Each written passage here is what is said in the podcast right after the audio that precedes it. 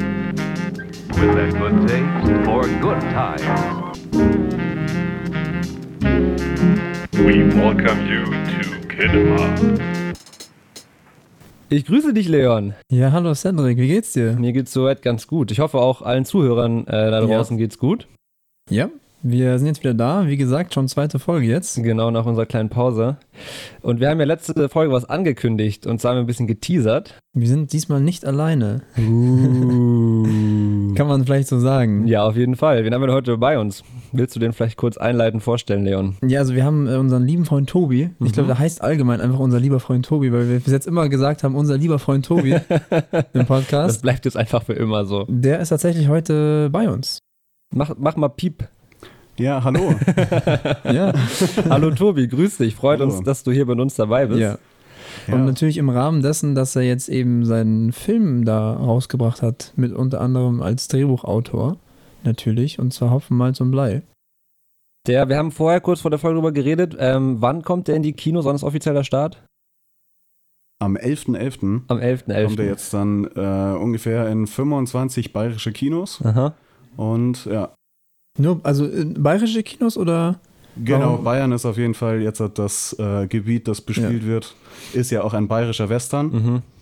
Und da, äh, deswegen ist in Bayern natürlich die größte Zielgruppe. Aber ist der perspektivisch, könnte der dann nochmal auch nach Nordrhein-Westfalen oder keine Ahnung was hinkommen? Oder? Puh, darüber bin ich jetzt halt gar nicht so im Bilde, aber es ist wirklich, wir haben uns auf. Bayern konzentriert Ja. und ich könnte mir jetzt eher vorstellen, dass er, aber das ist auch reine Spekulation von meiner Seite, dass er so ein zweites Leben im Streaming haben wird. Okay. Weil wenn man jetzt halt mal dieser zweite Brandner Kasper, wie, wie hieß der, Borndl-Kramer und die ewige Liebe, war ja eigentlich auch ein bayerischer Film und stimmt, kam ja. auf Amazon Prime.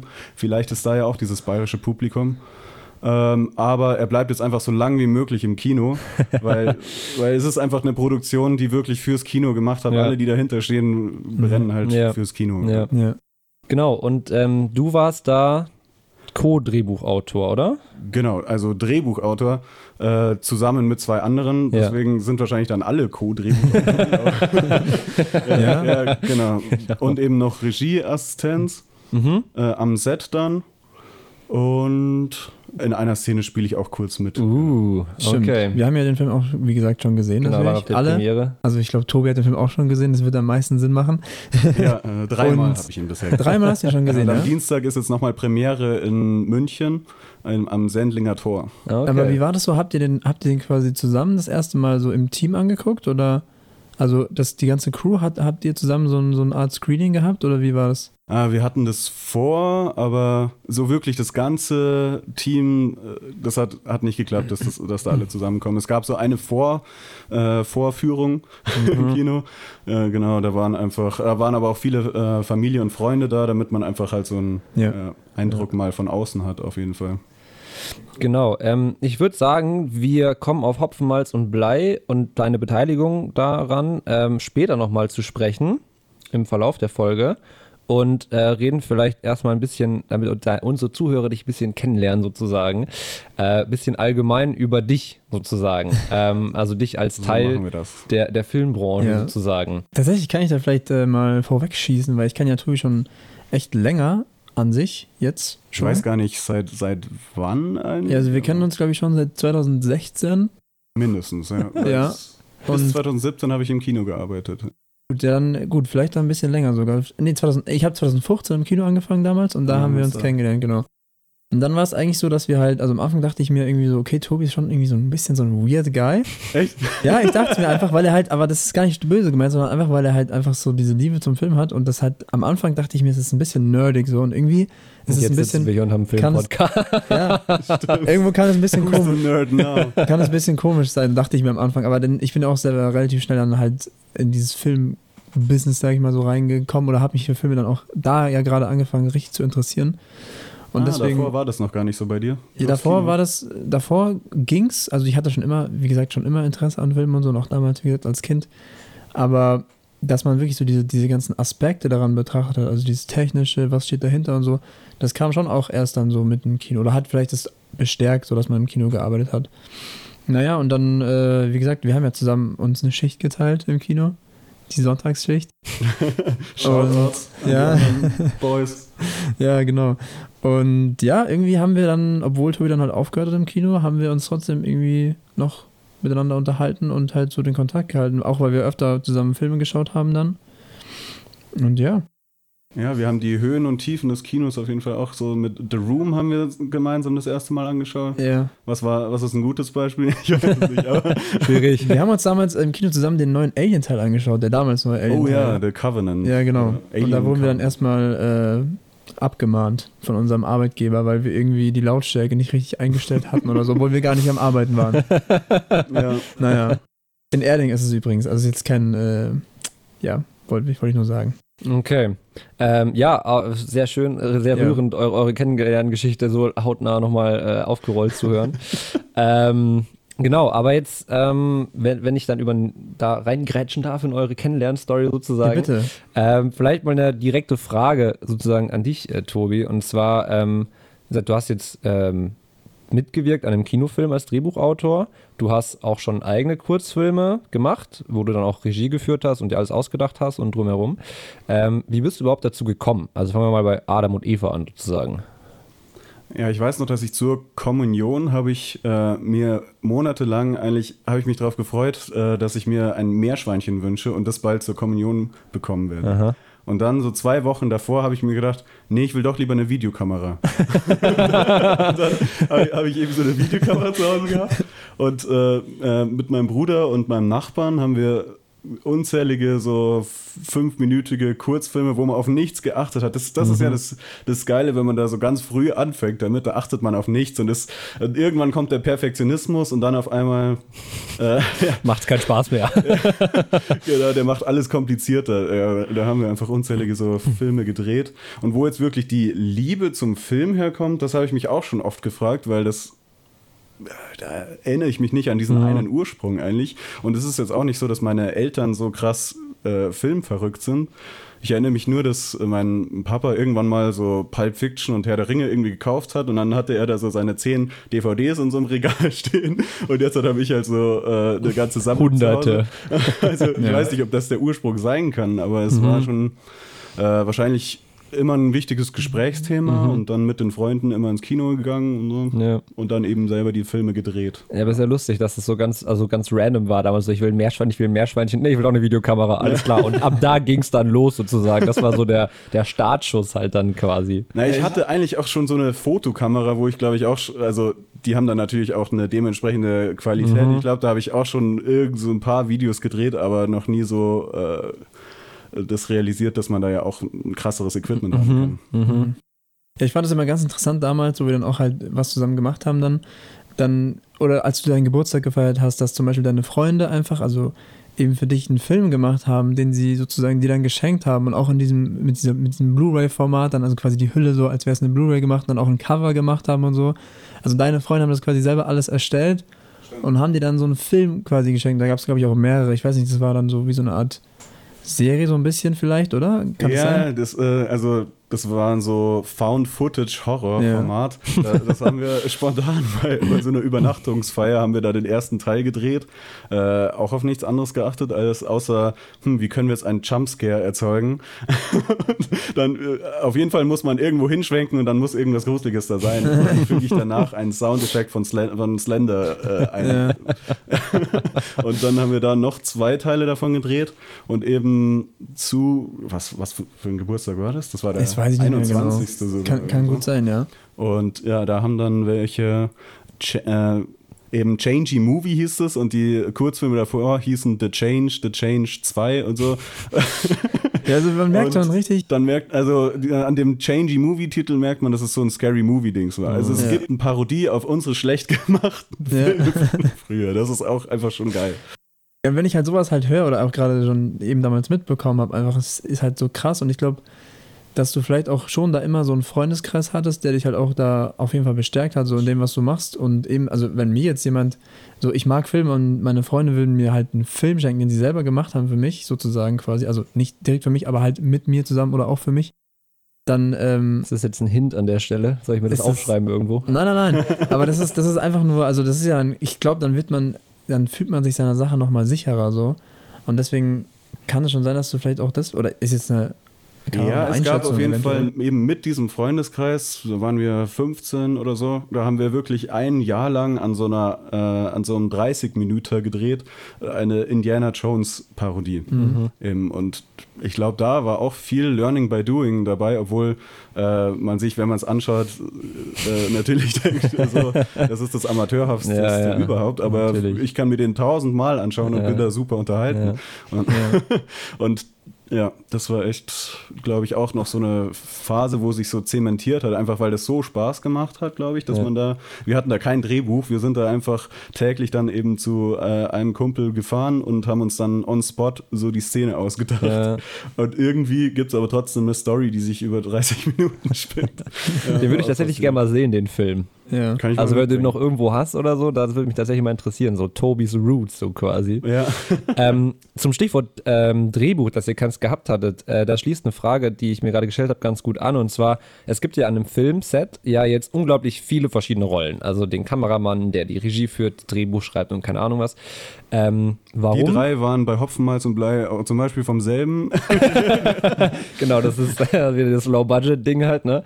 Ähm, warum Drehbuch jetzt? Oder dann auch Regie vielleicht, keine Ahnung. Warum Drehbuch? Also warum jetzt zum Beispiel Ja. nicht Kamera? Also zum Beispiel, ich habe mich jetzt, äh, geht es nicht um mich, aber auch halt früher dann angefangen zu fotografieren und zu filmen und so weiter und so fort und bin dann aber eigentlich auch in der Ecke geblieben sozusagen. Also wenn ich, wenn ich jetzt irgendwie ein Interesse daran habe, was selber zu machen, dann fände ich es eher spannend halt äh, so den Kameramann zu spielen sozusagen, den Director of Photography oder so, wenn man das jetzt so bezeichnen könnte. Ähm, also warum ist es dann bei dir ähm, dann so in diese Drehbuchrichtung gegangen, Drehbuchautorrichtung? Also ich war ja bei diesen Kurzfilmen, die wir da gedreht haben, immer der Besitzer der Kamera auch. Deswegen habe ich äh, auch äh, oft da selber die Kamera gemacht. Aber es war immer so aus Not Notwendigkeit auch. Also bei Indiana Jones haben wir uns eigentlich äh, immer also abgewechselt, durchgewechselt. Da stehen dann auch äh, eben alle Namen bei Regie, alle Namen bei Kamera sozusagen. ähm, Genau, da habe ich oft einfach aus Notwendigkeit die Kamera gemacht, aber ich habe auch immer gemerkt, dass man mit diesen Kameras jetzt nicht unbedingt die Vision umsetzen äh, kann, die ich jetzt in meinem Kopf habe. Und ich habe halt dann doch eher lieber die, ähm, die Story-Ideen äh, und hätte dann lieber jemanden, der sich so voll gut mit Kamera auskennt. Und, Ja. Okay, also mehr so einfach so die Geschichten Ja, für zu Drehbuch. erzählen so und Ja, da interessiere ich mich eigentlich einfach dafür, weil das ähm, ja, Drehbuch ergibt so viel Sinn. Da bringt man so den, den, den Sinn einfach Ja. so äh, in den Film rein. Ja. Also ich äh, bin der Überzeugung, dass es keinen guten Film äh, gibt, wenn das Drehbuch nicht gut ist. Ja. Da haben wir letztens auch schon mal drüber diskutiert, Ja. ob das wirklich so ist. Aber Interessant. Drehbuch finde ich das Wichtigste an einem Film. Das ist eine interessante These, aber ich glaube, da will ich, ich weiß nicht, ob ich da so d'accord wäre jetzt. Aber ich wollte eigentlich was anderes fragen, und zwar, glaubst du, es liegt dann daran, dass du dich halt eher so mit Leuten identifizieren kannst, die halt ein Drehbuch geschrieben haben, anstatt mit Schauspielern oder jetzt Kameraleuten oder so? Oder ist es eigentlich gar nicht so bei dir? Also hast du da irgendwelche bestimmten Vorbilder vielleicht gehabt oder hattest du oder hast du immer noch? Ähm, also ich bin auch einfach nicht so der Technikfreak, das äh, kann man auf jeden Fall auch so sagen. Deswegen habe ich mich auch nie zu sehr mit äh, Kameramännern beschäftigt. Natürlich kenne ich jetzt Roger Deakins, der ist einfach schon jetzt in den Mainstream reingeraten, weil jeder sich gedacht hat, wow, Skyfall sah echt gut aus. äh, Aber sonst bin ich nat- habe ich mich natürlich mehr ähm, über also mehr Interviews von Regisseuren, Schauspielern und so angeschaut. Und äh, irgendwann bin ich dann eben auch bei YouTube-Videos so in diese Drehbuchrichtung. Äh, da gibt es ja tausende Kanäle, die eigentlich so richtig geilen Content liefern, wo sie dann ähm, eben die Filme so sezieren oder so kann man das so sagen. Äh, und dann merkt man einfach, wie alles so zusammenhängt. Und dann siehst du das beim nächsten Film, wo du es anschaust, siehst du dann auch die Zusammenhänge und äh, merkst eigentlich so, wow, wie viel Gedanken da drin stecken, in, einfach nur in diesen, in diesen 90 Minuten. Ja. Ähm, Ganz kurz, du, also weil du jetzt über Tobis These, also im Rahmen der Frage, Ja. dann kurz über da weggegangen bist. Ähm, aber du, du hast da eine andere Meinung dazu. Du würdest nicht sagen, dass das Drehbuch das Herzstück eines Films ist? Würde ich nicht unbedingt sagen, weil ich glaube, dass es viele Filme gibt, die kein so ein geniales Drehbuch haben, was man ihnen vielleicht zuschreiben würde. Also ich glaube, es gibt Ja, viele du Filme, meinst dann, dass der Schauspieler, das dann, was im Drehbuch drin steht, eigentlich die Umsetzung des Schauspielers dann sozusagen Nee. das Geniale ist daran? Oder? Kann auch sein, aber davon rede ich jetzt gar nicht. Ich meine jetzt eher eigentlich so, es gibt ja so viele Trash-Filme, wo man sich oft denkt, okay, das Drehbuch kann nicht so krass gewesen sein und das war wahrscheinlich auch nicht so krass, aber dieser Film ist trotzdem cool und es macht auch Spaß und so ist stimmig. Aber an sich dieses, dieses Drehbuch daran weiß ich nicht, ob das halt immer, also das ist kein, das ist nicht mit Fakten belegt, auf keinen Fall. Aber ich weiß halt nicht, ob das quasi immer dann so gut sein muss, damit dass der Film auch funktioniert. Ich glaube, es gibt viele schlechte Drehbücher in Anführungszeichen, aber trotzdem kann der Film gut dann sein. Ja, ja, auf jeden Fall. Ich glaube eher, äh, nicht die, das Drehbuch in der Form muss gut sein, sondern Ja. die Ideen, die da drin stecken, Das- müssen weit, weiterentwickelt schon Ja. sein. Einfach, die müssen zu Ende gedacht sein. Da würde ich dir eher, das würde ich eher unterschreiben, Weil wenn weil, man jetzt Blade Runner anschaut, da habt ihr ja letzte Ja. Woche drüber Mhm. geredet, also den neuen Ja. oder wahrscheinlich auch, na, ich würde eher den neuen sagen. Der ist, er hat ja eine ziemlich geradlinige Story eigentlich, äh, die äh, locker in 90 Minuten passt. Und da ist es einfach dieser Vibe dann natürlich. Da ist das Technische, äh, Mhm. macht diesen Ja. Film natürlich. ja, aber ich da- dachte halt wirklich- wirklich jetzt auch an so richtige Trash-Filme. Also keine Ahnung, irgendwie, ich weiß nicht, was es jetzt, also es gibt aber zum Beispiel Dead Snow ist jetzt ein Trash-Film, den ich jetzt kenne. Ich weiß nicht, ob ihr den jetzt, ob euch das was sagt, Ja, so, aber. Genau, und da würde ich zum Beispiel sagen, ist halt jetzt das Drehbuch eher so, natürlich hat das jemand geschrieben und da hat sich auch jemand Gedanken gemacht, aber es ist jetzt nicht so, dass es das krankste Drehbuch ever ist und trotzdem ist es halt ein super Film an sich. Aber Also, meinst du nicht, dass der, dass, dass der Vibe des ganzen Films, weil das ist ja das, wo, wo du jetzt nach einem guten Film bewertest, in, de, in Ja. dem Punkt jetzt gerade, ob der Film quasi dazu viben kannst oder nicht, Mhm. dass nicht die Grundlagen für diesen Vibe im Drehbuch also Das- genau. eingefasst werden? Also das sind ja die manifestierten Ideen des Ja. Regisseurs zum Beispiel oder des Drehbuchautors. Genau, das, das auf jeden Fall, aber da geht es eher um diese Ideenschiene. Also wie Tobi auch schon gesagt hat, diese Ideen, die festgehalten werden, die vielleicht auch schon zu Ende gedacht wurden, die natürlich dann auch im Drehbuch stehen, das ist dann das Ausschlaggebende, denke ich. Aber es gibt auch Aber dann ist es ja ein gutes Drehbuch zum Beispiel. Also weißt du, das ist die Frage, was ist Ich ein will- gutes Drehbuch? Genau, okay, muss man vielleicht dann, äh, muss man vielleicht klassifizieren, aber ich würde eher sagen, ein gutes Drehbuch in meinen Augen wäre jetzt halt, dass jemand hat wirklich da alles ausge, ausgeufert und hat quasi geschrieben, so passiert es, so passiert es, so passiert es. Und ich glaube, oftmals ist es halt nicht so, sondern die Drehbücher sind eigentlich ziemlich seicht geschrieben und können aber trotzdem eben gute Filme hervorbringen. Ja, bei Dead Snow ist es wahrscheinlich wirklich eher die Regiesache, wie es umgesetzt ist. Ich weiß nicht, ob da der Tommy Wirkula das auch geschrieben hat. Äh, Also ich werde auch nicht. ne? aber der, der ist ja ziemlich geradlinig, eigentlich Ja. der erste Teil. Und der macht halt geil, dass dieses komisch, äh, komische Ja. Skilied da läuft, während die, die Zombies, äh, die, äh, werden die Zombies abgemetzelt oder metzeln die die anderen ab? Ich weiß es nicht mehr ganz genau. Da- das passiert beides. Äh, aber sonst, äh, der zweite Teil ist dann wieder, der spielt mehr auch noch mit ähm, Ja. Ideen und Genre und was auch immer. Genau, und da sind auch vor allen Dingen mehr Charaktere, die dann wieder eine Rolle haben müssen, die sind dann wieder geschrieben. das stelle ich mir komplizierter vor, das Drehbuch zum Beispiel. Genau, und, und das ist vielleicht ein gutes Beispiel, weil sowas meine ich nämlich halt quasi, wie sagt man, tiefergehendes Drehbuch, was ein bisschen komplizierter ist, mehrere Charaktere und so. Aber heißt ja nicht automatisch, dass es ein besserer Film ist, weil ich finde zum Beispiel den zweiten Teil von Dead Snow, der ist schon witzig und so. Ich finde den auch gut, aber ich finde trotzdem, den, er- der erste ist da ungeschlagen, was das angeht. An meinen Augen. Also Find ich fand den zweiten schon unterhaltsamer, aber ich erinnere mich Echt? leider auch nicht mehr zu gut dran, Okay, um da jetzt tiefgründig zu diskutieren. Ich habe den tatsächlich letztens erst gesehen. Da gab es ein paar gute Witze, aber ich weiß nicht, der erste ist halt einfach so ein Klassiker. Aber das ist natürlich dann auch wieder ein bisschen subjektiv, kann schon sein. Wobei ich dann aber auch dazu sagen würde, dass jetzt sozusagen du bewertest jetzt, ob ein Drehbuch gut oder schlecht ist, anhand der Komplexität und der Tiefgründigkeit der insgesamten Ja. Filmidee, sag ich mal. Aber das ist, würde ich sagen, sowieso der falsche Ansatz, glaube ich, weil, also beziehungsweise insofern würde ich dir zustimmen, dass nur weil es ein komplexes Drehbuch gibt, heißt es nicht, dass der Film besser wird. Aber ich glaube, darum geht es auch gar nicht. Es kommt halt um, um die Idee, auf die Idee an, die sozusagen die Geschichte halt auf einen Punkt bringt halt. Und ob Genau. die jetzt auf 20 Seiten oder auf einer Seite erklärt wird, ich glaube, das sagt nichts darüber aus, wie gut die Geschichte ist, zum naja, Beispiel. ich theoretisch könnte, ich ja, theoretisch könnte ich ja eine gute Idee einfach hinschreiben, so in einem Satz, sage ich mal. Und könnte ja daraus einen Film machen, Was, theoretisch. glaube ich, auch oft gemacht wird, ja, gefühlt. Genau, aber, aber, aber eigentlich muss es, eigentlich müsste es ja so sein, dass ich halt auch in dem Drehbuch drinstehen habe, okay, Schauspieler A macht jetzt das, Schauspieler B reagiert so und so drauf, etc. Dann die Kameraeinstellung, okay, da kennt sich vielleicht Tobi besser aus, aber Kameraeinstellungen kommen eigentlich nicht ins Drehbuch zum Beispiel. Guck, siehst du? wieder was Zum gelernt. Beispiel, haben wir wieder was gelernt. Aber so, da ist ja quasi was, da ist ja was dahinter so. Und theoretisch kann ich aber eine Idee aufschreiben und könnte daraus einen Film machen. Und der Film kann dann trotzdem super sein. Okay, we- wenn man es mal so Oh. erklären kann, äh, das äh, Drehbuch ist ja nicht das fertige Kunstwerk. Mhm. Es ist einfach die Grundlage. Und das Kunstwerk ist dann der Film. Und deswegen das. Ähm, Deswegen, ich bin zwar trotzdem der Überzeugung, kein äh, guter Film ohne gutes Drehbuch, aber trotzdem kann man so viel noch retten im, im Schnitt Mhm. und was auch immer. Aber wenn so eine kleine Logiklücke schon im Drehbuch Ja. Mhm. drin ist, dann, dann hinkt der ganze Film irgendwie auch. Ja, Und- also weil da wird würde ich, schwieriger. da würde ich dir nämlich zustimmen, Punkt, ja. Tobi. Also deswegen, du stehst gerade 2 gegen 1, Leon. Ich würde mir jetzt überlegen, Nein, was ich du sehe als nächstes ich sagst. sehe es genauso wie Tobi. Jetzt siehst du es genauso wie du Ja. Eben warst du doch genau anders. Nein, nein, er hat ja gerade selber gesagt, dass man viel noch mit der Kamera rausholen kann, etc., etc., aber trotzdem ist Eher, natürlich eher wichtig, Schnitt, Schnitt ist nochmal so, da, da gestaltest du auch nochmal wirklich so die Geschichte. So. Trotzdem stimmt natürlich, dass wenn es halt Logikfehler gibt oder so in der Idee oder in dem Drehbuch. Die sind halt im Drehbuch raus, schon genau. drin und äh, ja, deswegen ist es wichtig, einfach, dass sich da einer wirklich hinsetzt und das durch, durchdenkt. Ja. Aber ganz kurz zum Schnitt habe ich nämlich eine Frage, weil das ist mir nämlich letztens, ähm, also ich bin momentan ziemlicher Dune-Fan und habe den, glaube ich, zum fünf, fünfmal insgesamt schon gesehen oder sowas in der Richtung, weil ich habe mir den jetzt auch schon gleich gekauft zu Hause und dann gleich nochmal Ah, dreimal okay. gesehen so. Stimmt, den gibt es schon als Premium. Genau, also ist der Preis, darüber möchte ich mal gar nicht reden, aber worum es mir geht, ist, den nehme ich gerade auch halt ziemlich auseinander und lerne da auch unglaublich dann halt viel über Ja, ja, cool. Filme und wie Filme gemacht werden und so. Und da bin ich nämlich auf das Thema Schnitt gekommen. Und da habe ich mir nämlich die Frage gestellt, der Schnitt orientiert sich doch eigentlich basically an dem, was im Drehbuch steht. Was ist denn daran dann so besonders? Jetzt hast du aber gerade gemeint, man kann im Schnitt noch unglaublich viel retten. Und ich glaube auch, dass hinter Schnitt viel mehr steckt, als ich verstehe.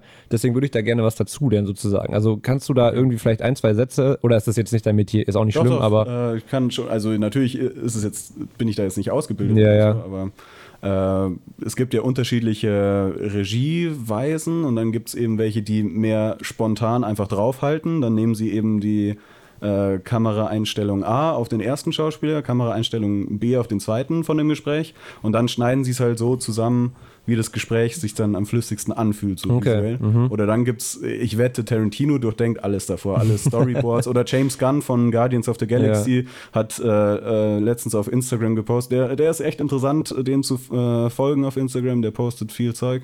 Ähm, dass er für Guardians of the Galaxy 3 hatte so einen fetten Papierstoß, alles Storyboards. Der hat alles Ach, einfach ausgearbeitet Ach, und so. Äh, kommt vielleicht auch auf die Preisklasse des Films an, wie man sich erlauben kann. Weil Schnitt kostet ja dann auch wieder was. Ähm, aber ich war jetzt am, äh, im Sommer ja auch bei einer ZDF-Neo-Serie und da waren eben drei unterschiedliche Regisseure und ähm, auch drei unterschiedliche Regiestile, würde ich sagen. Okay. Und die haben sich im Schnitt auch immer anders ausgezeichnet, Aha. weil äh, manche haben eben sehr, sehr viele Kameraeinstellungen mitgenommen und dann im Schnitt äh, das eben Ja. rausgefunden, Ja. wie die Szene ist und andere haben Plansequenzen gemacht, äh, wo du halt wirklich das davor, ähm, wie, wie bei Goodfellas die Szene, wo sie, glaube ich, in dieses Restaurant reingehen, ähm, genau, wo sie alles davor durchplanen und das in einem Rutsch durchfilmen. Okay. Ja. Ich weiß jetzt nicht mehr genau, was, die genaue Antwort auf Nein, nein, alles gut, aber das hat schon ein bisschen erklärt, einfach so, dass ich einfach ein bisschen mehr Verständnis von Ja. der Tiefe der Aufgabe des Schnitts einfach so Und ich lernen glaub- kann, sozusagen. Also war, war schon gut auf jeden Fall, war schon gute Hinweise dabei. Okay, ich glaube, es ist auch echt was, wo man nicht so dran denkt am Anfang. Also quasi auch gerade als Laie. Also als Filmemacher schon eher natürlich. Aber als Laie, glaube ich, denkt man da echt gar nicht Weil das betrifft ja eigentlich jeden Bereich des Films. Ob du jetzt zum Beispiel, jetzt muss ich ganz kurz wieder mit Dune anfangen, aber allein was die in den ins, nein. ins Sounddesign, ich halte ich halt mich kurz, aber ich will nur sagen, allein was die sich für eine Arbeit beim Sounddesign gemacht haben. Also Wobei aber die- wie viele Leute da von Anfang an mitgearbeitet haben und das nicht in der Post-Production gemacht haben, sondern den, die ganzen Dreh über an diesem Sound gearbeitet haben und du setzt dich ins Kino und für dich ist selbstverständlich, dass das Ding macht einen Ton, alles klar.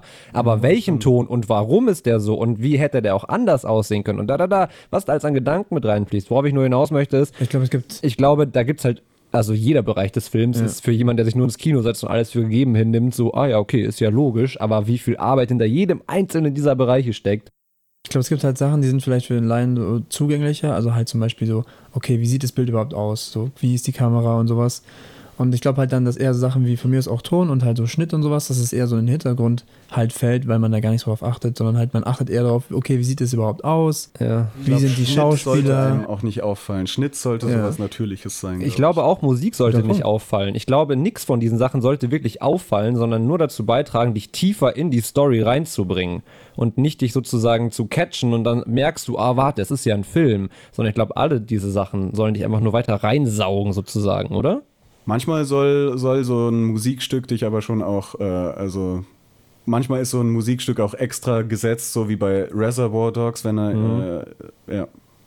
Diese eine Szene mit dem einen Lied. Ich möchte jetzt nicht spoilern, aber der Film ist auch schon fucking old.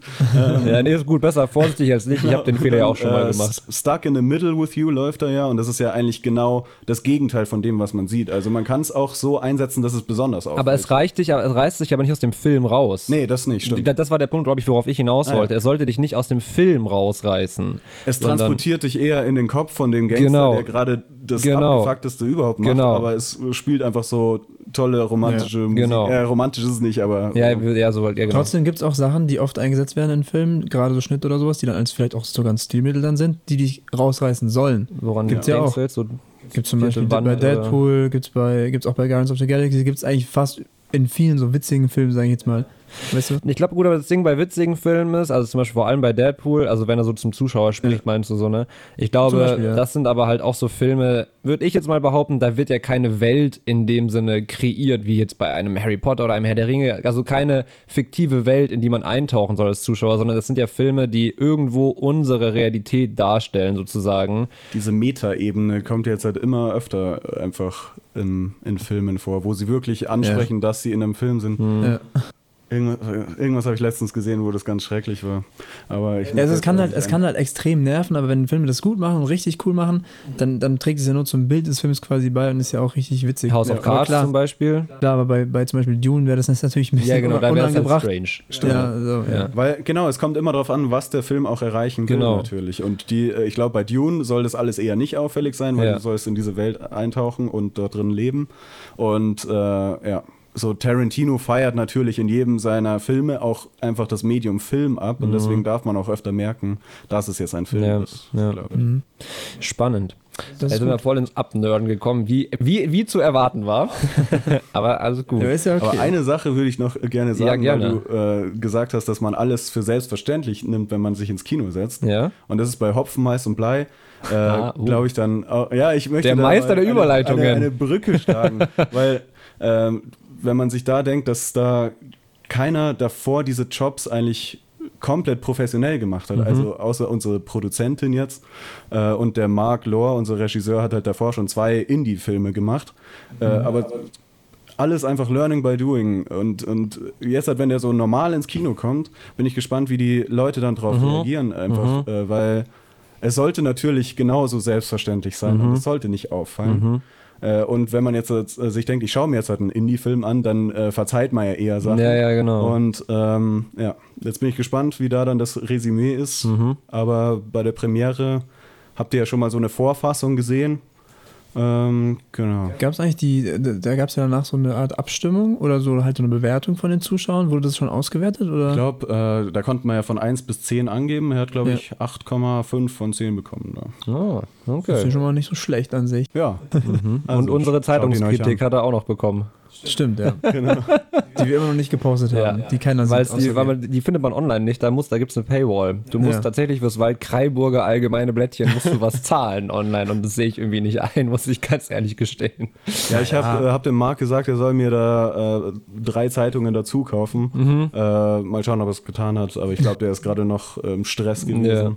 Kannst du eigentlich, was, was ist eigentlich, also wie, wie, wie kann man das so beschreiben? Was ist eigentlich für ein, für ein wenn du jetzt schon sagst, Stress, was es eigentlich für ein, für ein emotionaler Aufwand ist, da so einen Film zu machen, sage ich jetzt mal? Also gerade auch am Beispiel von halt Marc.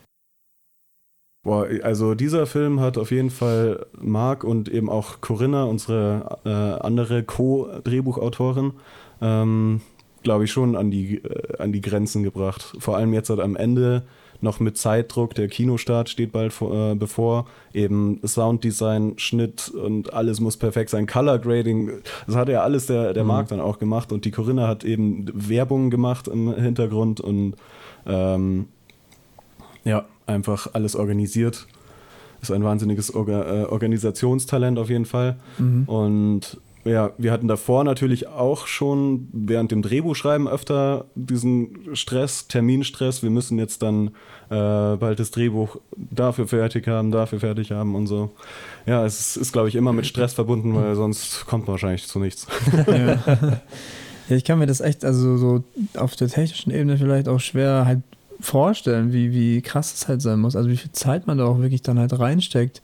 Also ich frage mich halt einfach nur, wenn man halt dann den ganzen Tag, dann macht man was und dann hat man ja vielleicht Feierabend so, aber man hat eigentlich nicht Feierabend, weil, weil dieses Projekt ja immer im Hintergrund ist und man ja logischerweise das halt irgendwie fertig kriegen will und auch muss. Ja, das ist natürlich dann beim Indie-Film Ja. ganz was anderes wie bei einem kommerziellen, wo du einfach den Job annimmst. Äh, Da hast du dann halt, also natürlich überziehst du da auch, da in Berlin, da waren die äh, Tage auch länger als jetzt halt 9 to 5. ähm, aber bei einem Indie-Film, da machst du es halt wirklich, damit du dieses Projekt, dieses Herzensprojekt Genau, ja. verwirklichen kannst. Und dann ist es wahrscheinlich nochmal was anderes auf jeden Fall. Dann, dann ist dieser Stress vielleicht aushaltbarer nochmal, wie wenn du jetzt halt, äh, irgendeinen Film einfach nur als Auftrag machst, wo du vielleicht eigentlich gar nicht hundertprozentig dahinter stehst. Ja, ja, guter Punkt. Ja, ich, dieser Moment, wenn man auch dann, wenn man halt das fertige oder in Anführungszeichen fertige halt dann, also kommt ja darauf an, aber wenn man dann das fertige Produkt quasi sieht, ähm, der muss ja dann schon echt sehr atemberaubend sein, sage ich jetzt mal, wenn man dann wirklich weiß, okay, man hat das jetzt so kreiert und hat das geschafft vielleicht. Also, Ja, was ich mir jetzt so denke, aber das kann ja sein, dass es jetzt an meinem persönlichen Perfektionismus liegt, dass ich halt, ich glaube, ich könnte, wenn ich jetzt so einen Film machen würde, ich glaube, ich könnte mein ganzes Leben lang an einem Film arbeiten, weil ich mir jedes Mal denken würde, das geht noch besser, das geht noch besser, das machen wir nochmal, das machen wir nochmal. Das ist, glaube ich, auch schwierig, da einfach ein Ende. Also wenn man jetzt nicht diesen festen Termin dann sagt, da muss der Film im Kino laufen, ich glaube, das ist dann auch schwierig, dann zu sagen, okay, jetzt Leute, ist Feierabend. Oder ich weiß nicht, wie, wie schaut das da aus? Ich meine, wenn man jetzt auch, der ist ja finanziert, wie gesagt, von einem Studio, der Film halt, steht da das Studio dann irgendwann auch dahinter und denkt sich so, ja, Freunde, so langsam aber sicher wäre es nett, oder? Also da waren eigentlich äh, Marc und unsere Produzentin eigentlich immer im Austausch. So. Mhm. Ich glaube, das war jetzt halt nie, dass einer den anderen so richtig hart gedrängt hat. Ja. Äh, bloß sobald sie halt das Datum sich gesetzt hatten, Ja, klar. dann kam halt einfach äh, diese, Ja. dieses Drängen wahrscheinlich schon mal durch, aber Hm. es ist ja einfach, damit das bestmögliche Produkt Ja, entsteht, ja, einfach auf jeden diese Fall. Zusammenarbeit. Ja. und ich frage mich auch, ob man sich dann quasi, also das Datum, setzt man sich das dann, und, um sich quasi ein Ende halt zu setzen? Oder ist es wirklich so, okay, bis dahin könnten wir fertig sein, lass da mal das so ansetzen? Oder wie, wie ist das? Das frage ich mich irgendwie immer, weil Und warum auch das Datum? Also Ja, warum genau, ist genau das warum- Datum zum Beispiel? Ist es einfach random gewählt dann oder? Ja, das ist einfach so. Ja. Okay, also Aber einfach. dann ist, es, dann ist es ja vielleicht eher quasi, um halt so eine Grenze zu setzen, okay, bis dahin wollen wir das schaffen, weil dann, weil weiter, also das, wir müssen jetzt nicht da ewig dran arbeiten, sondern bis dahin sollen wir das machen und dann, Es war jetzt halt auch so, ähm, man muss immer schauen, welche anderen Filme um den Zeitraum rauskommen und wer kann uns Publikum rauben und so. Mhm. Echt? War das ja, so, ja, ja? Und wir hatten eigentlich auch vor, dass er so in dem Zeitraum nach dem Eberhofer rauskommt, dass der Trailer vom Eberhofer laufen kann. Aber es hat dann alles äh, noch länger ge- gedauert eben. Das hat dann nicht ganz geklappt. Und äh, jetzt hat ist ja Eberhofer schon wieder raus aus dem Kino Mhm. und Beckenrand Sheriff, glaube ich, auch schon wieder fast. Also es ist wieder, äh, Ja, wieder Luft wieder da, Platz so. für das Ja, ja. bayerische Publikum. Also das ist jetzt halt wahrscheinlich der bestmögliche Zeitpunkt, um den dann rauszubringen. Und eigentlich hatten wir auch das Oktoberfest, äh, den Oktoberfest-Zeitraum so im, im Kopf, weil das ist ja auch ausgefallen und diese Stimmung vermittelt ja der Film so ein bisschen, oder was sagt ihr? ja, Also, ja, kann man so, kann man so Man sehen, kriegt auf jeden Fall Lust auf Bier, so ist nicht. Also. Das ist Ja. wichtig. Okay, ja krass, daran habe ich zum Beispiel doch gar nicht gedacht. Ich meine, von Musikern hört man das manchmal, dass man jetzt, wenn Kanye West sein Album in der Woche droppt, vielleicht nicht seine kleine Indie-Single rausbringt, weil dann. Aber man weiß ja nie, wann er droppt, oder? So. Blödes Beispiel jetzt. Aber vom Prinzip her halt einfach, wenn irgendein großer Künstler was jetzt droppt oder sowas in der Richtung. Aber klar, dass es bei Filmen dann auch irgendwie mitbedacht werden muss. Da habe ich es mir immer viel schwieriger vorgestellt, weil eben so viele verschiedene Leute und Teams und keine Ahnung was daran mitarbeiten und das dann also so zu koordinieren, dass man sagt, okay, da sind wir fertig, weil da kommt der Film raus, der Film und keine Ahnung was. Schon, schon beeindruckend auf jeden Fall. ja. Da wollte ich auch noch was fragen. Und zwar hatte eigentlich, weil Marc hat ja, wie gesagt, äh, Regie gemacht, Kamera und was hat er noch gemacht? Äh, Drehbuch, Drehbuch, ja, Schnitt, genau. ähm, Color Grading, Ja. Sounddesign ebenso. Da hätte ich mich jetzt, hätte ich mich jetzt halt gefragt, wollte er das alles selber machen oder war das halt einfach so ein Punkt, okay, wir, wir können uns halt jetzt einfach nicht so viele Posten, sag ich mal, leisten. So, wir müssen es halt ein bisschen so komprimieren oder wie, wie war das? Also, Also bei ihm ist es einfach, glaube ich, diese Gewohnheit auch schon, weil er ja jahrelang einfach schon vieles selber macht einfach. Natürlich hat er immer diesen Kreis von Begeisterten um sich rum, aber er ist, er ist schon gewohnt, äh, vieles selber zu tun. Aber ich denke jetzt halt nach diesem stressigen Projekt, weiß nicht, ob, ob er da lieber mehr noch abgibt. Es hat natürlich auch mit Geld zu tun. Man, Und wenn man auf Learning by Doing Basis eben Leute ähm, für sein Projekt gewinnt, dann gibt es halt nicht in jedem Bereich einen Experten und es gibt dann halt auch Leute, die sich das alles beibringen. Ja. Also, aber was ich auf jeden Fall weiß, ist Kamera äh, ist seine Leidenschaft auch, ähm, genauso wie der Schnitt Ja. und äh, Regie eben auch. Und Drehbuch denke ich auch, dass das seine Leidenschaft ist eigentlich auch. Der ganze Film quasi. Also ich habe ja, gerade, Er, macht eigentlich alles aus Leidenschaft auch. Also Ja. ist nicht Aber das ist ja die beste. Voraussetzung, ne? also gerade, Das ist ja die beste Voraussetzung, um Ja, überhaupt ja. an so ein Projekt anzugehen. Also, bitte, Entschuldigung. Sonst Nee, würde man da auch nicht durchhalten in dieser, Definitiv, ja. in dieser ja. Indie-Welt, wo eigentlich alles gegen einen ist. So, so, hä, du willst deinen Traum erfüllen? Äh, Also Oh. da muss man schon echt einen Respekt vor Ja. Marc Ja. haben. Ja. Dann ziehen wir jetzt Also kollektiv unseren Hut, unseren, unseren virtuellen ja, Hut vor ich Marc. zieh meinen äh, hier oben, hängt ein Sombrero. Mein Sombrero, ja. ähm,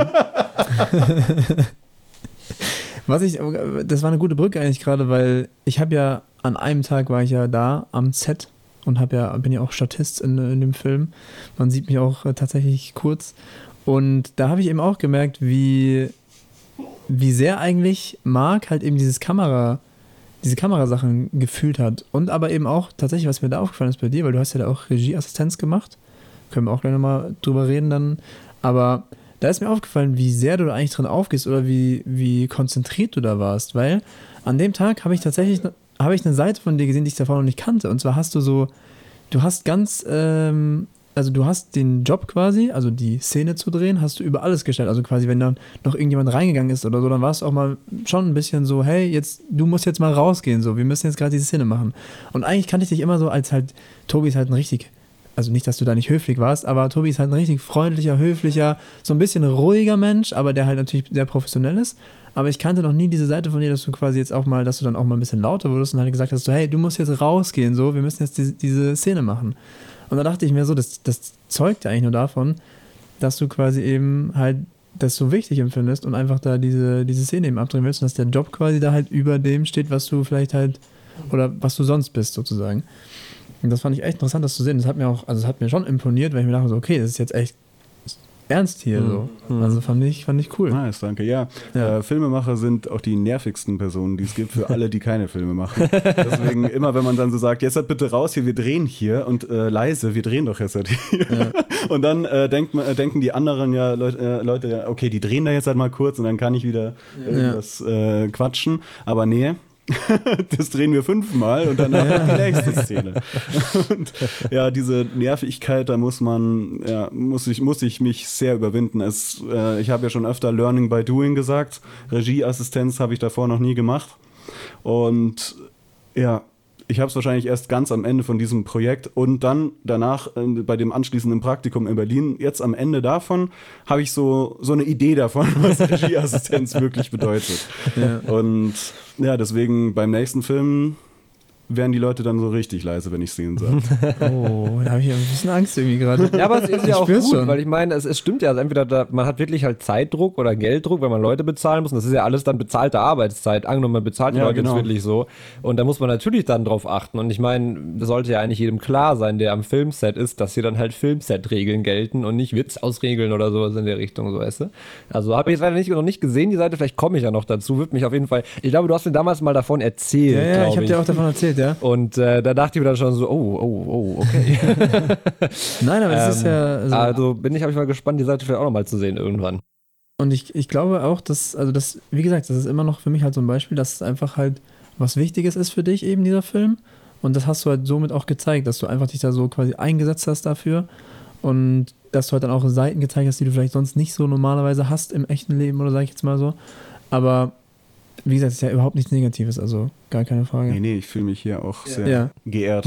Ja, okay, Aber der wird schon rot, der läuft schon rot. Das könnt ihr Ja. jetzt nicht sehen, aber Das macht das Licht. ähm, genau, ich habe noch äh, eine Frage, die mir gerade noch gekommen ist, weil du meintest, so jetzt Regisseure haben jetzt, weiß ich noch, noch so ein, ihr, ihre Lieblingsdisziplin am Filmset, sage ich mal, so bei Marc, jetzt war es Kamera sozusagen, wo er sagt, okay, das ist so auch jetzt noch mein Ding. Hast du sowas auch, wo du sagst, okay, Regie und Drehbuch und so, klar, aber dann irgendeine Aufgabe am Film, wo du sagst, das ist mir noch extrem wichtig oder das will ich am liebsten selber machen oder so? Also was mich wahnsinnig fasziniert, sind so, äh, so Make-up-Effekte oder eher so eben diese Creature-Effekte und sowas finde ich eigentlich wahnsinnig geil. Auch so, so blutiges Make-up und so. Ich, ich selber habe sowas noch nie gemacht und ich weiß auch nicht, ob das was wäre, was ich könnte. Aber meine Drehbuchideen, die ich immer wieder schreibe, bringen mich eigentlich immer mehr zu dem Punkt, wo ich mir denke, entweder du suchst dir jetzt bald mal einen, der es kann, oder du bringst es dir endlich selber bei. Äh, ansonsten ist äh, Schauspiel auch was, was ähm, für mich so gefühlt auch so natürlich irgendwie herkommt. Und da hätte ich auf jeden Fall auch Bock drauf. Ich würde jetzt halt nicht ähm, unbedingt auf eine Schauspielschule dafür gehen wollen, weil dafür ist dann doch also die Idee überhaupt zu kreieren, Drehbuch und äh, die Vision umzusetzen, Regie dann doch wichtiger noch, aber Aber du auf könntest, jeden so Fall ein, hätte ich immer Bock, auch irgendwo mitzuspielen. So. du könntest also so ein Tarantino-Cameo-Regisseur werden, so, der so in jedem seiner Filme so eine Secret-Rolle hat, dann sozusagen. ja, Aber theoretisch so wie Mark Lohr auch, der ist, hat Ja. auch in jedem seinen, seiner Filme. Du hast ja, theoretisch hast du ja auch bei, also jetzt bei Hoffenmalz und Blei hast du ja eine ganz kurze Szene, Genau. ganz am Anfang. Und bei ähm, Morgen sind wir tot, sind wir alle tot? Morgen, Morgen sind sind wir tot, tanzen Morgen in den Untergang. Ja, sehr schön. Da ähm, hast du ja auch eine Rolle. Ja, da habe ich, ich spiele ich Eddie. Ja. Das war übrigens der erste Film, soweit ich das verstanden habe, von Mark Lohr. Also der Das ist der zweite Film von Mark Lohr und Das- der erste, den ich mit ihm zusammen äh, Ah ja, okay, und mit genau. Corinna Genau. Ja. noch geschrieben habe. Also nur falls sich jetzt jemand gerade wundert beim Zuhören. Genau. Ähm, ja, super. Krass. Interessant auf jeden Fall. Gibt es eigentlich, also bei den, bei den Morgen sind wir tot, gibt's, ist der auf Amazon oder kann man sich da, da anschauen? Nee, oder? den kann man gerade nirgendwo sehen. Aber Oh, schade. Irgend, irgendwann, irgendwann. Vielleicht. Ja. Und bei Hoffenmalz und Blei, der soll dann auf Amazon kommen? Oder Nee, ist das, das auch weiß so ich eine- nicht. Äh, Achso, das war nur einfach, okay. Habe ich mir nur gedacht. Wäre wär schon cool, also könnte man Ja, machen. ich meine, Streaming ist einfach wichtig heutzutage. Ja. Es ist nicht, äh, es ist natürlich, da, da da schmerzt natürlich das Kino-Liebhaberherz, wenn es nur auf Streaming Mhm. rauskommt. Ähm, aber ich meine, DVDs und Blu-ray-Release ist ja eigentlich nichts anderes, dass du es dann zu Hause anschaust. Und das soll ja mit Ja. dem auch irgendwann möglich sein. Ich muss schon sagen, da gibt es schon ein paar Sachen. Also zum Beispiel bei James Bond jetzt gerade der neue, den habe ich auch noch nicht im Kino gesehen und ich glaube, ich werde es auch fast nicht mehr, was ich eigentlich richtig schade finde, weil unabhängig davon, wie gut jetzt der Film ist, mag ich halt schon extrem gerne, so Filme einfach im Kino zu gucken. Und irgendwie wird mir ein bisschen falsch vorkommen, wenn ich quasi den Film das erste Mal dann daheim sehe.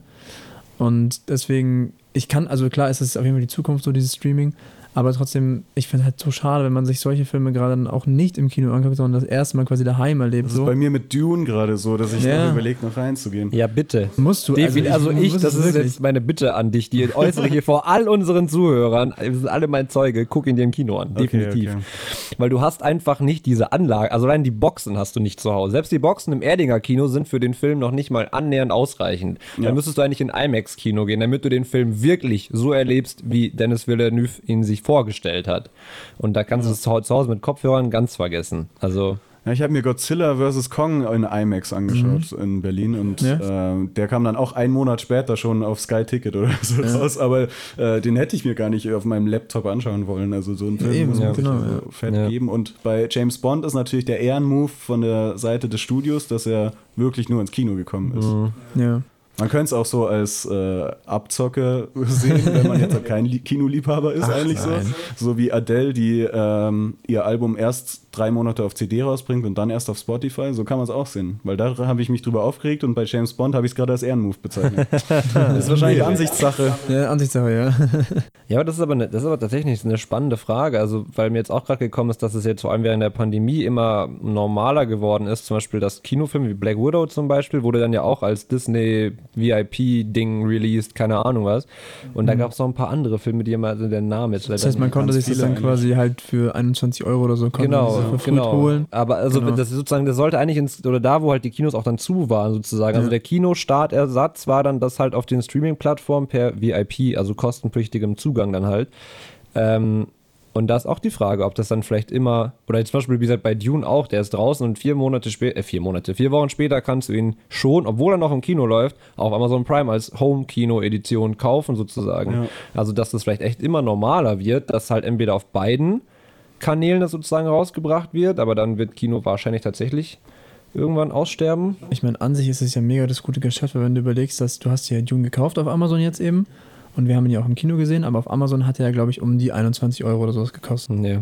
So, wir wollten es eigentlich nicht sagen, aber wir haben es ja trotzdem gesagt. Jetzt ist es Schmerz. Und ähm, wenn du mal überlegst, ist es ja eigentlich, also im Kino zahlst du ja für den Film dann auch schon viel. Halt vielleicht irgendwie deine Ja, 8 neun Euro, ist es in Erding, glaube ich. Ja. so, 8 bis oder? 10 Euro sowas, genau. Aber wenn du den halt daheim kaufen würdest, wahrscheinlich, ne? Ja.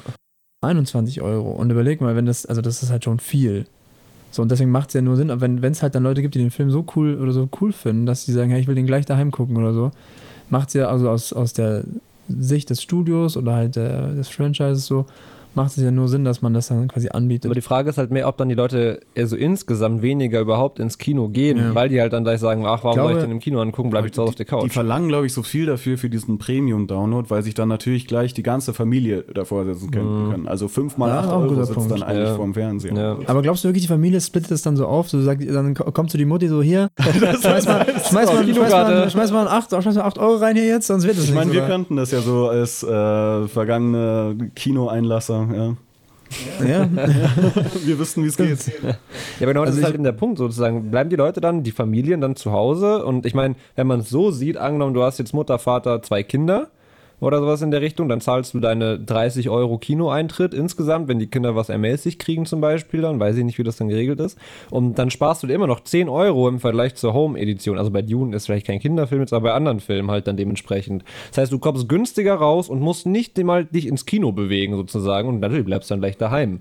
Da Ja, könnte ich ich mir schon, nicht. also als Pessimist könnte ich man Ja. sich dann schon vorstellen, okay, dann glaub- stirbt Kino immer aus. Ich glaube, dass es für viele Familien schon auch noch so, ein, so eine Sache ist, ins Kino zusammenzugehen oder halt, dass man sagt, okay, das ist ein Ereignis. Das macht ihr ja auch zum Beispiel. Ja, genau. Dass das man- eher so. Dass man sagt, hey, wir gehen jetzt zusammen als Familie ins Kino und gucken uns halt einen Film an. Und deswegen glaube ich auch, dass der erstmal dieser, dieser Preis für daheim erstmal abschreckt. Aber andererseits hast du schon recht, dass es natürlich bequemer wäre, daheim zu bleiben und auch wahrscheinlich günstiger man trotzdem wegkommen würde, weil man natürlich im Kino zahlst du halt pro Person irgendwie Mhm. 10 Euro. Ja, plus und du, Popcorn und Cola. Genau, und du zahlst halt auch deine Snacks und sowas. Wobei ich darauf mittlerweile echt fast verzichten kann im Kino, aber Respekt. ähm, Und dann nimmst du die Hälfte von meinem Popcorn, möchte ich nur mal der Fairness halber hier an, erwähnen. Cedric hat mir das aufge aufgeschwatzt. Ach, Der wollte, dass ich das esse. Eine Lüge. Ja, ja. Also ich glaube, ich bin dann noch altmodischer, weil bei Streaming hakt es so oft und ich würde mir dann immer lieber noch die Blu-ray kaufen. So. Ja, ja, altmodischer. nein, absolut nachvollziehbar, ja, doch. Da muss ich sagen, da, da bin ich echt, da bin ich zu, da liebe ich meine Flexibilität zu sehr, dass ich einfach jedes Gerät bei mir zu Hause anschalten könnte, was einen Das Bildschirm hat und dann praktisch. sagen kann, da gucke ich mir jetzt den Film an. Und ich hab, kann mich hinsetzen damit, wo ich will und bin nicht an halt irgendwie so ein DVD-Ding oder Blu-ray-Player halt gebunden. Also ich meine, wenn ich das Geld Dune hätte, dann würde ich. Klo. Ja, das muss man ausprobieren, das ist gut. ja. ähm, ja, aber ja, Also ich, ich bin, also klar, wir sprechen ja jetzt nicht nur von uns, sondern von allen, aber ich glaube, man kann, also ich für mich kann definitiv sagen, dass ich eher der Kinomensch bin, auch der Kinogänger sein werde. Und auch jetzt gerade mit James Bond tut es mir fast schon leid, dass ich den vielleicht nicht im Kino sehen werde. Und das ist halt das Ende von so einer, von so einer Ära halt von Daniel Craig. Tut es mir fast schon leid, dass ich, den nicht, dass ich den nicht im Kino sehe, so, sondern halt dann wahrscheinlich daheim. Und das ist irgendwie ein bisschen schade, finde ich schon.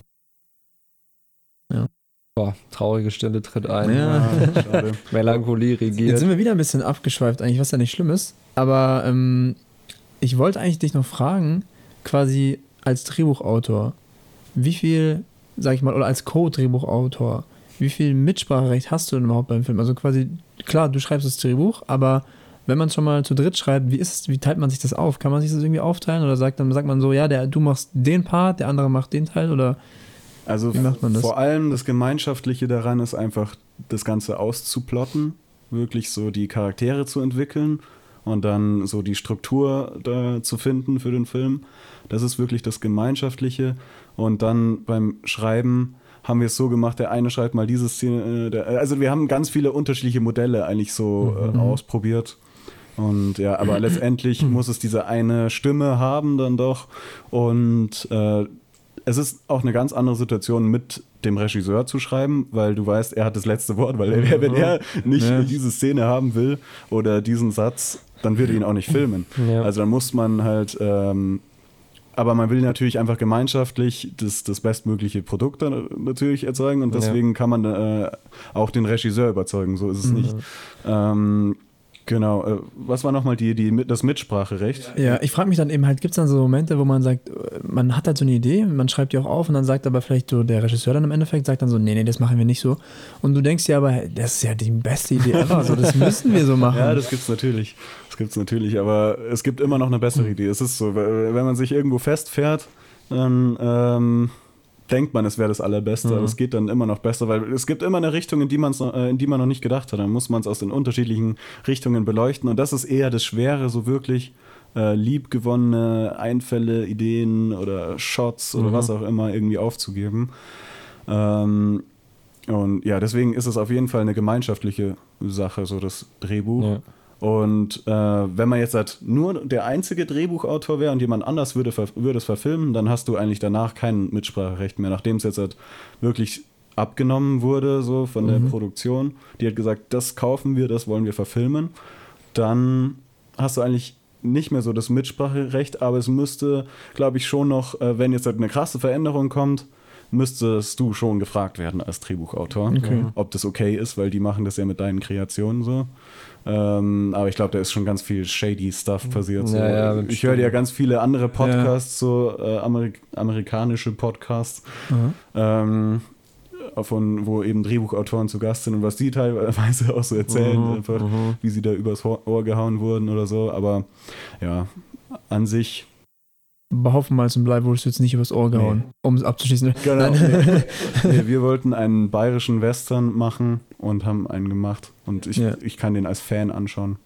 Gab es dann so Szenen eigentlich, wo du dir halt vielleicht so selber so ein bisschen so auf die Schulter geklopft hast, so im, im Gedanken, so, hey, das habe ich jetzt, das habe ich gut gemacht, das habe ich echt gut geschrieben oder sowas? Oder gibt es sowas da nicht?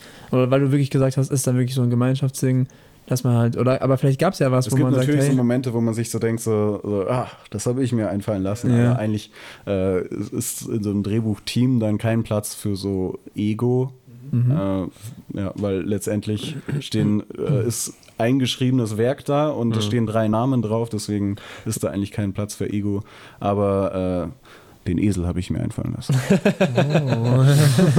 Äh, ja, hier darfst du Ego sein. Hier, bist, hier darfst du ganz. Ähm, aber es ist wahrscheinlich dann auch noch, man kann wahrscheinlich dann auch gar nicht auseinanderhalten, von wem jetzt genau welche Idee dann kam am Ende des Tages, weil dann sitzt Irgendwann man da und brainstormt, genau, und dann wird das irgendwann so eine Masse, sage ich mal so, und dann es geht's ja auch, ist ja auch scheißegal, dann wer die eine Idee hat oder die andere so. Wichtig ist, dass der ganze Film geil wird, Genau. so nicht nur eine Szene am Ende des Tages, so, ne? Also. würdest du eigentlich sagen, dass halt, dass quasi jeder ein Drehbuch schreiben kann? Oder das ist diese klassische Frage, so, ja klar, jeder kann auch irgendwie ein Buch schreiben, so, aber würdest du sagen, dass halt schon was Bestimmtes braucht, um ein Drehbuch zu schreiben, oder könnte das theoretisch jeder machen? Ähm, man braucht nur das Wissen, dass äh, es Konflikt braucht und dass ein, Charak äh, ein Charakter etwas haben will und etwas steht ihm im Weg. Und dann kannst du ein Drehbuch schreiben. nee, aber es, gibt natürlich noch äh, mehr Kleinigkeiten dazu. Einfach, es, es, wenn du so ein Buch über die, äh, über die Kunst des Drehbuchschreibens liest, dann denkst du dir, also ich mir zumindest, der viele Filme schaut, denke ich mir nach jeder Seite so, aha, boah, stimmt, krass, was auch immer. Ähm, und ich denke mir, aha, weil es Aha-Momente sind. Und äh, da, ja, da gibt es halt noch so viel andere Kniffe und so, auf die man dann achten kann. Aber an sich, ähm, ich habe mir auch so On-Writing von Stephen King durchgelesen, wo er wirklich über die äh, Kunst des Schreibens schreibt. Und der sagt auch, setzt einen Charakter in eine Situation, äh, die eben gegen seinen Charakter äh, eigentlich spricht oder eben wo etwas, äh, was er haben will, ähm, jenseits einer Challenge liegt und dann schaust du, wie er damit umgeht. Ähm, Ja. So kannst du natürlich auch drauf losschreiben. Einfach am Anfang äh, einen Charakter vor ein Problem setzen und dann schauen, wo sich die Geschichte hinbewegt. Ansonsten so ja, wirklich ein Ziel haben und einen Gegenspieler. Das ist nämlich, frage ich mich auch gleich schon wieder, wie schwierig es eigentlich ist, wenn man ein Drehbuch schreibt, dass man nicht in diese Klischees halt abdriftet. Also außer es ist gewollt. Aber dass man eben nicht immer auf diese Klischees zurückkommt, so. Das ist schon schwierig. Und eigentlich, wenn es mir jetzt gerade einfällt, bei Hoffen mal zum Live, fand ich eigentlich nicht, dass es. Also natürlich gab es schon Ansätze von Klischees und es gab auch klare Grundsätze und sowas, aber ich fand eigentlich nicht, dass es ein sehr klischeebehafteter Film war. Also ich fand, es gab da schon einige Sachen, die, die ich, wo ich mir schon dachte, okay, cool, also da hat sich jemand echt was überlegt. So. Also nicht, dass es jetzt alles nur so ein Klischee abgerundet war. Aber ich glaube, das ist echt extrem schwierig, weil ich habe gerade überlegt, was würde passieren, wenn ich jetzt ein Drehbuch schreiben würde. Und ich glaube, mir würden halt instant irgendwie 20 Klischees einfallen. Die würde ich da irgendwie mit reinschreiben und dann, ja. Ja, ich, also man merkt immer wieder, wo man eigentlich, also man schreibt und äh, denkt, man schreibt das Originellste überhaupt und dann, dann sieht man irgendeinen anderen Film und denkt sich, ah, daher habe ich das. Stimmt. ja. Weil ich glaube, bis zu so einem gewissen Grad ist es auch ganz gut, wenn man nicht komplett originell ist, weil man sonst extrem mit den Sehgewohnheiten potenzieller Zuschauer bricht. Also da habe ich mich jetzt, ähm, als ich mich mit Blade Runner 2049 nochmal auseinandergesetzt habe, ähm, da gab es auch so ein paar Video-Essays dann quasi darüber, warum, weil der ist ja schon ein bisschen gefloppt dann an den Kinokassen halt, woran das halt gelegen ist oder woran es gelegen hat. Und das lag halt auch daran, weil Denis Villeneuve halt eben viele Dinge anders gemacht hat als der Standardfilm. Also wenn man jetzt zum Beispiel dieses, du hast einen Konflikt und der muss irgendwie gelöst werden, zum Beispiel, da gab es echt, war echt spannend, dass es quasi keinen Konflikt in Blade Runner gab. Also immer wenn sich ein Konflikt angebahnt hat, wurde der, der Konflikt sofort, bevor er anfangen konnte, aufgelöst. Und am Ende, also versuche jetzt ein bisschen spoilern schon, am Ende sozusagen erfährt man, dass der Charakter, für den man sich am meisten interessiert, eigentlich total irrelevant ist für die ganze Story, was überhaupt Ja, ziemlich unsatisfying halt ist für, sage ich mal, den normalen Kinobesucher halt, sage ich mal. Und das Brechen mit so vielen Sehgewohnheiten hat dann dazu geführt, dass der Film gefloppt ist. Natürlich ist das nicht die Hauptsache, aber ich meine nur, dass es, glaube ich, schon auch vorteilhaft sein kann, an Sehgewohnheiten anzuknüpfen, die schon da sind bei den man, Menschen. man muss immer wissen, für welches Publikum man schreibt, Ja. glaube ich. Also natürlich sollte man auch einfach das schreiben, was einem selber gefällt, weil sonst, äh, wenn du was schreibst, was dir nicht gefällt, kannst du es nicht gescheit schreiben. Äh, aber ähm, wir wussten halt, wir wollen dieses bayerische Publikum gewöhnen, äh, gewinnen und die sollen sich einfach in ein schönes, heißes Bad aus Oktoberfestliebe, Heimatliebe und ein bisschen äh, Western-Action legen. Das, das Ja. sollte eben, deswegen, da passen Klischees dann sogar, also wir haben ja auch Klischees aus dem Western, Eben, Klischees aus, ja. dem, äh, aus Bayern, ähm, die passen da eigentlich wieder gut rein, weil es eben dieses Heimatgefühl eben bringen soll. Eben entweder Heimat in dem äh, Genre, das man als äh, Kind angeschaut hat, den Western, oder Heimat wirklich wortwörtlich Bayern und so. Also, Mhm. Ja. Spannend und auch das dann zu jonglieren dann wahrscheinlich, halt, was du gerade gemeint hast, so zwischen natürlich, es ist meine Geschichte und ich muss mit Leidenschaft dahinter stehen, aber auch, okay, gut, wen könnte das ansprechen sozusagen? Und was ich am allerspannendsten finde ist, der, also das Ziel ist es ja, deine Idee, die du hast als Drehbuchautor oder als Regisseur, kommunizierbar zu machen. Also es ist ja schön, wenn Das du stimmt. dir die beste Story überhaupt in deinem Kopf ausgedacht hast, du aber keine Mittel und Wege findest, die, dass andere Leute auch die Idee so oder annähernd so erleben können, wie du sie dir vorgestellt hast. Und dieser. Kommunikationsprozess, was ja dann durch halt das, die filmische Umsetzung, das visuelle, die Musik, was ja dadurch alles ausgedrückt wird. Aber das dann immer so halt so auch auszu, ähm, ja, zu leveln dann sozusagen, das stelle ich mir auch ziemlich spannend vor, den Prozess. Und der zieht sich ja. Ja. wahrscheinlich von Anfang bis zum Ende halt durch. Zum, zum Beispiel die ersten zwei Filme, die Mark Lore gemacht hat, eben Easy Raver und Morgen sind wir tot, die handeln eigentlich davon so, hey, lebe im Moment, das einzige äh, Reale in deinem Leben ist der jetzige Moment, genieße dein Leben und so. Und äh, weil seine Mission ist eigentlich, dass äh, die Zuschauer, wenn sie aus dem Kino gehen, so ein Lächeln auf dem Gesicht haben. Und ich glaube, Hopfen, Malz und Blei, ohne das eigentlich so direkt anzusprechen, ähm, schafft es am besten, weil die Leute dann halt einfach nur unter, äh, durch die Unterhaltung halt mit einem Lächeln aus dem, oder wegen dem Bier zu viel äh, mit einem Lachen aus dem Kino gehen. Äh, Ja, und ich ja. glaube, deswegen hat er jetzt halt ohne einen philosophischen Film zu drehen, diese Botschaft am allerbesten bisher transportieren können. Ja. Wobei ich von dem, ich fand, war von äh, Morgen sind wir tot, war ich auch sehr beeindruckt. Ja, Aber ich, ich liebe den natürlich ja, auch. da fand ich einige Szenen auch sehr cool. Die haben mich vielleicht sogar teilweise, also gut, wenn man das Ziel ist, mit dem Lächeln aus dem Kino zu gehen, auf jeden Fall hoffen mal zum Blei. Aber bei morgen, bei morgen sind wir tot, da hatte ich, da gab es einige Szenen, die haben mich schon, also da muss ich schon nachdenken, wo ich mir auch dachte, okay, das ist ein Genau, das, das ist halt wieder, für wen ist, äh, ist der Film. Und Ja. Hopfen, Malz und Blei bringst du halt eigentlich diese Lebensfreude jemanden nahe, der vielleicht nicht gerne Philosoph, äh, philosophiert. Und äh, morgen sind wir tot, äh, schaut sich halt lieber der Hobbyphilosoph an. Ja. Äh, und Hallo. denkt sich dann so, ja, da habe ich mich jetzt wiedererkannt. Und der andere denkt sich einfach so, jetzt hatte ich ja gute Zeit. Ja. ja. ja, macht Sinn. Spannend. Ähm, mit voranschreitender Zeit, ähm, also ohne dass wir uns da jetzt Druck machen oder so in der Richtung, es gibt noch einen anderen Aspekt, den wir ähm, gerne mit dir bereden wollten, unabhängig von der Hopfen, Malz und Blei-Sache sozusagen.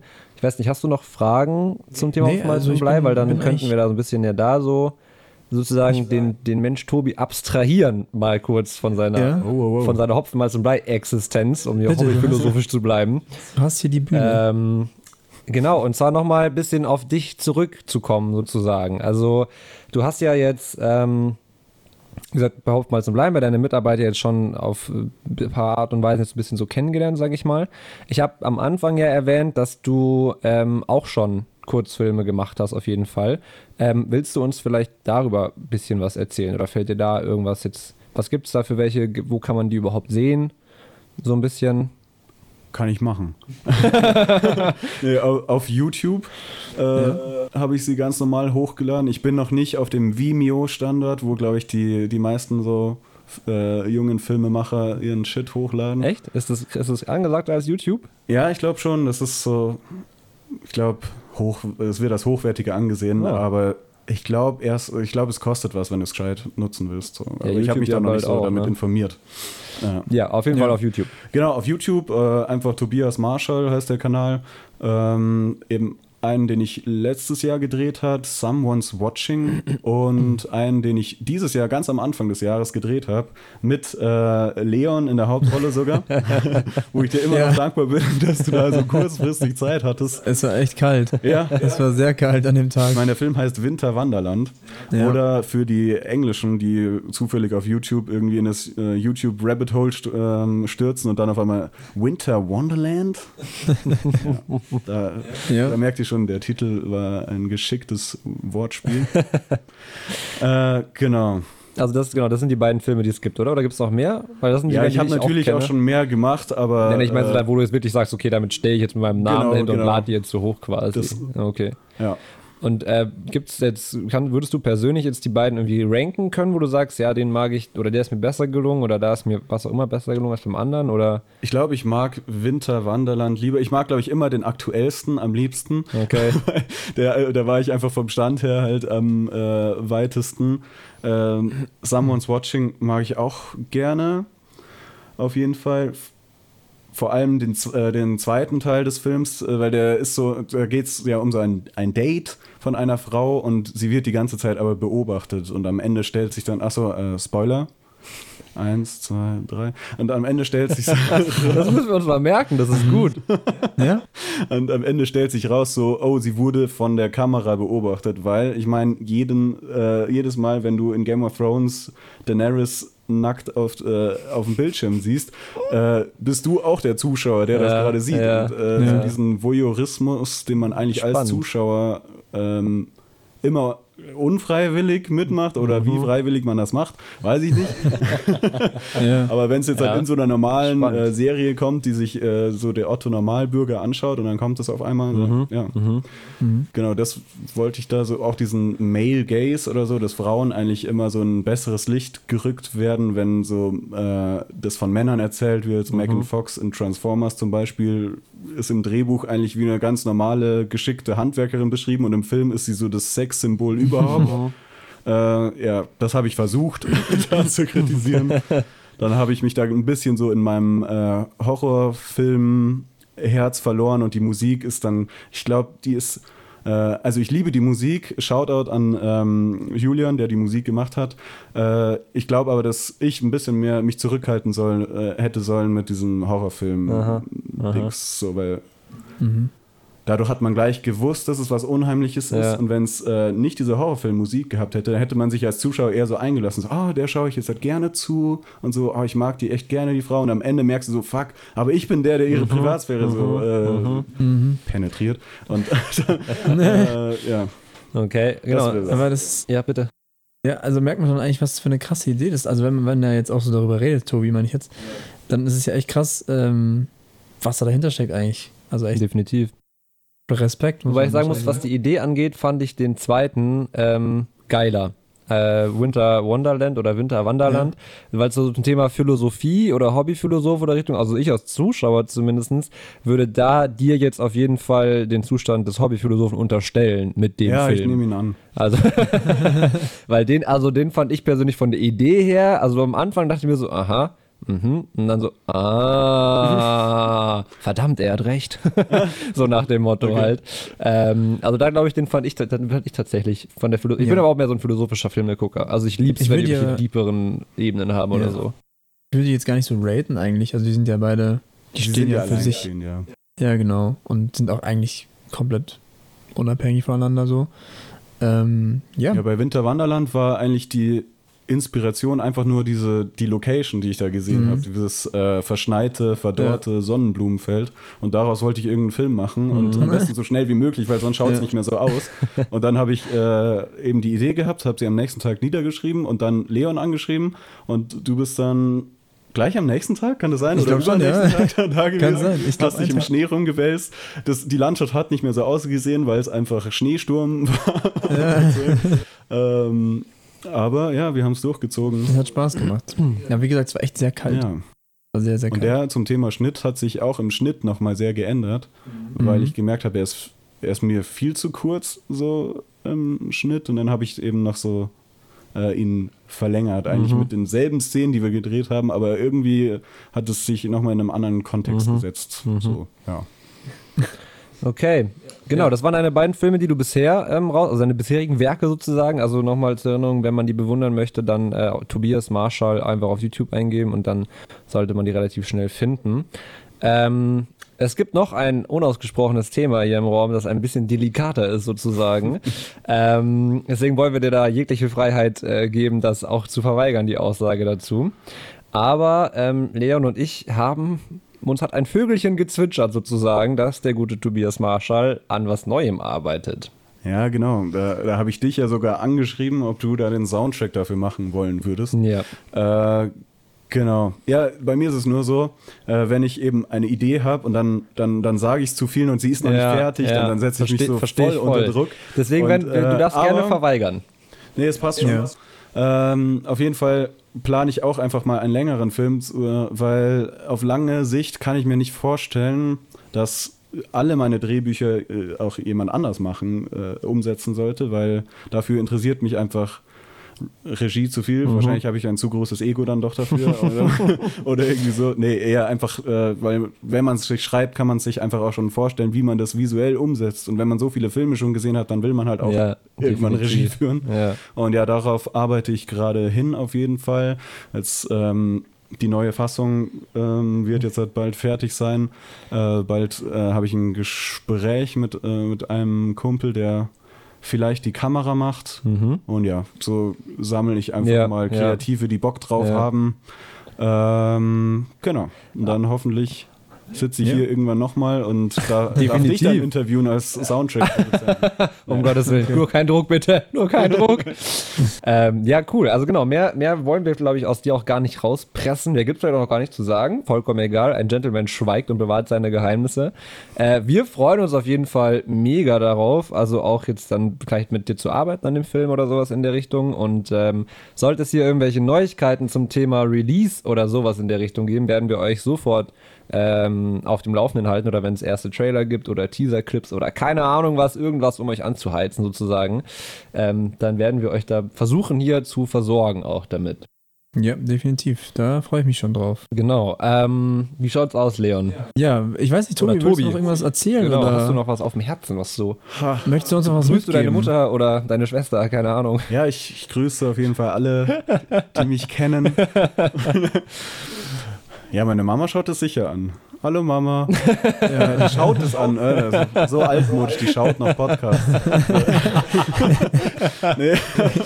Aber ja, auf jeden Ja. Fall danke, dass ihr mich eingeladen habt. Ja, gerne. Und ansonsten Sehr gerne. würde ich mich über jeden Zuschauer freuen, der sich äh, Hopfen, Malz und Blei anschaut. Ab morgen auf der Website sieht man, in welchen Kinos es läuft. Mhm.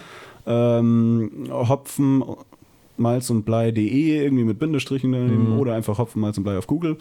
Äh, genau. Und dann hoffe ich, dass er euch gefällt Ja. und bewertet ihn auf jeglichen Seiten, damit wir Feedback haben, Ja. damit wir, ja.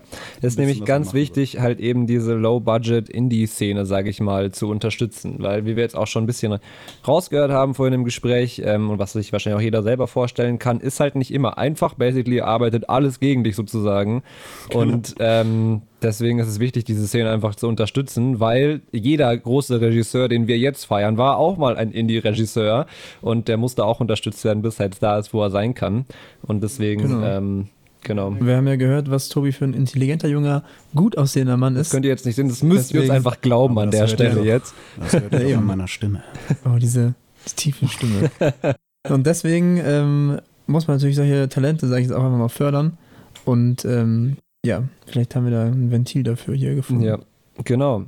Ähm, bevor wir uns jetzt zu sehr in Albereien und, und Quatsch machen verlieren, ähm, Ja. äh, würde ich mich jetzt an der Stelle bedanken. Bei dir, Tobi, auch, dass du hier Sehr warst gerne. heute. Ähm, hoffe, dass alles geklappt hat, auch auf der technischen Seite. Das werden wir gleich sehen. Ja. Ähm, dir, Leon, danke ich natürlich auch. Ich danke euch beiden und äh, natürlich auch vor allen Dingen Tobi, weil du hierher gekommen bist und mit uns geredet hast. Genau. Ja, danke. Ja. das Ähm, war eine wunderbare Erfahrung und ich hoffe, dass ihr mit diesem Podcast noch so, ja, das machen könnt, was, was Kein was Druck, ihr nur, nur kein Druck, nur kein Druck. Nee, nur das, auf was ihr Bock habt. Äh, Vielleicht habt ihr ja bald mal wieder Gäste. Ja. Macht ihr auf jeden Fall super. Genau. Ähm, ja, tatsächlich. Nein, wobei das, das, das muss man noch nicht der Öffentlichkeit preisgeben. Ähm, eine Sache, die ich aber noch auf dem Herzen hätte, wäre, das ähm, ist jetzt nur, was jetzt quasi community-technisch ist. Und zwar gibt es ein Update ähm, bei Spotify, bei, beziehungsweise bei Spotify Podcast. Und zwar gibt es jetzt die Möglichkeit, dass wir, also der Leon und ich, Fragen schalten können, direkt auf Spotify sozusagen, wo ihr uns dann antworten könnt. Und wir können dann theoretisch eure Antworten, oder ich glaube zehn Stück oder sowas in der Richtung, dann auch wieder auf Spotify sozusagen posten. Und wir finden das persönlich ziemlich interessant, vor allem, weil es für euch vielleicht einfacher ist, dann irgendwie Feedback zu geben oder mit uns zu interagieren oder irgendwie sowas in der Richtung. Ähm, also wenn ihr nächstes Mal auf Spotify seid, dann mal wirklich auf die Folge draufgehen sozusagen und dann müsste da halt eben die Frage stehen. Und dann, ihr könnt natürlich einfach auf die Frage antworten, die wir euch da, uns da ausgedacht haben für euch, aber auch alles mögliche andere schreiben, was euch irgendwie in den Kopf kommt oder was ihr sagen wollt oder sowas in der Richtung. Ähm, genau, das wäre noch so ein weiterer Weg, äh, ohne dass man jetzt extra über Instagram oder sonstige Kanäle sozusagen gehen muss, da uns irgendwas mitzuteilen oder sowas in der Richtung. Genau, das war Definitiv. mir noch wichtig, dass wir das auch nochmal hier im Podcast erwähnen. Ja. Ja, gut, dann ist, glaube ich, alles gesagt. Ja. Ich habe, wie gesagt, war sehr cool. Hat Ja, mich gefreut. mich auch. auch äh, das erste Mal, dass wir einen Gast hatten, aber hoffentlich nicht das letzte Mal. Ja. Ja. Wahre Worte, mein Freund. Gut. Alles klar, dann Vielen Dank fürs Zuhören und wir sehen, hören, hören uns beim nächsten Mal. Noch euch eine schöne Zeit. Attention!